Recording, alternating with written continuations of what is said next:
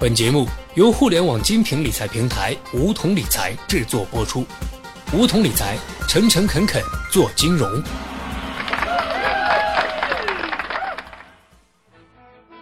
八月底，上海楼市调控新政即将出台的谣言广泛传播，一些结婚多年的夫妻为了潜在可能的购房资格，心急如焚地排队申请协议离婚。上海市住建委于八月二十九日晚间紧急辟谣，但效果看上去无济于事。据记者走访获悉，上海地区部分民政离婚登记中心依然是人满为患，为之相伴的是楼市成交量的疯狂。数据显示，上海楼市已经连续三天成交突破一千套，三十号当日更是超过两千套大关。因为成交量突增，一度导致上海房地产交易中心的网络签约系统崩溃。让人惊愕的是，政府在辟谣后仍没有立刻起到有效的作用，背后的原因令人深思。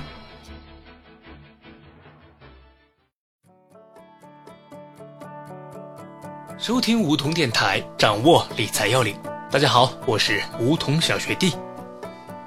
最近两周，不少读者询问这个上海假离婚买房事件，让小学弟谈谈看法。毕竟房子跟人的生活息息相关。这个事件可以从两个方面来看：一是为什么大众容易相信谣言；二是假离婚背后的利益纠葛。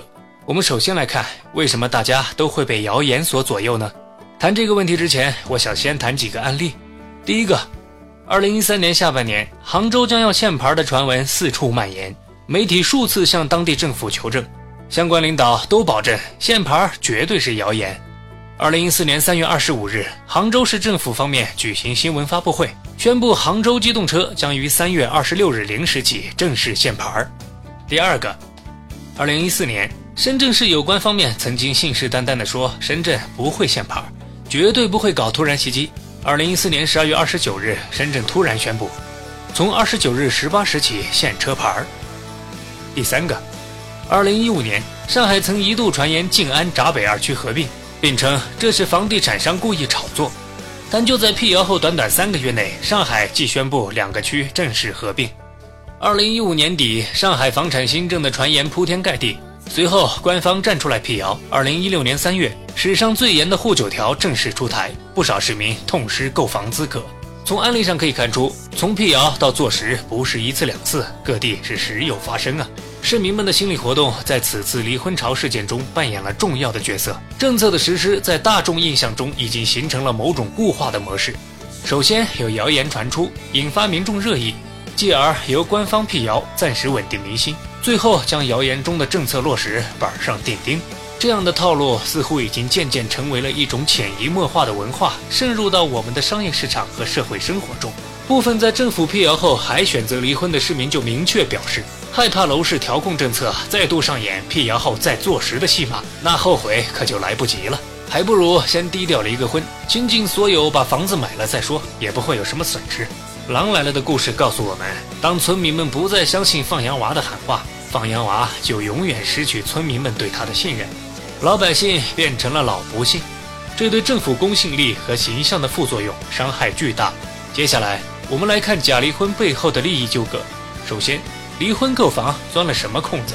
在流传的房产政策中，包括认房认贷和如果离婚不足一年，限购及贷款政策按照离婚前的家庭情况处理两条关键信息。为了潜在的低契税标准和首付比例。多年的夫妻不惜离婚，将房屋过户到其中一人名下，另一人就可以用离异单身的身份获得潜在的购房资格，并执行较低的首付比例和契税标准。这就在传言新政落地之前钻了政策的空子。其次，假离婚的风险有哪些呢？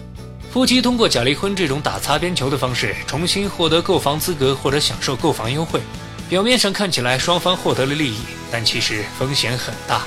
首先就是假离婚所带来的法律风险和财产风险。我国的婚姻制度实行登记主义，只要婚姻双方当事人依法办理了离婚登记手续，双方当事人的婚姻关系即宣告解除，财产分割也会按照协议签订执行。举证复婚或许并不容易，尤其是当夫妻双方中有一方心怀叵测时。除了上面提到的复婚、财产问题外，还会涉及继承问题。夫妻一方在假离婚后死亡，另一方还会丧失继承权，等等等等。其次，离婚是为了买房，事实上，离婚后未必事情就会顺随心意。例如，离婚后人被拒贷，或者想买学区房，孩子却被统筹。上海离婚潮所折射出的是当前一线城市和部分二线城市楼市疯狂程度的持续升温。通过信贷、金融杠杆等手段进入楼市的投机者并没有减少，这与房地产市场健康有序的发展目标明显背道而驰。投机需求得不到有效遏制，长此以往下去，不仅房地产风险系数会扩大，对社会经济的其他行业发展也十分不利。毫无疑问，房地产是一项关注到国计民生的系统性工程。政策调控的制定和发布需要谨慎对待，但对于部分城市在政策制定实行、封堵投机漏洞、预防楼市风险等层面，则不应该犹豫和踌躇不前。而今天疯狂离婚的这批人，就是想着多买一套房、多分一杯羹，把婚姻变成逐利的工具，未尝不是现代社会的一种怪象。好了，本期节目就到这里。那么今天的梧桐电台，大家是否有所收获呢？加入梧桐交流投资理财的那些事儿，和我们一起边学边赚。各大应用市场搜索“梧桐理财”均可下载 APP，现在注册还可免费获得一万元理财本金哦。下期节目，小学弟与你不见不散。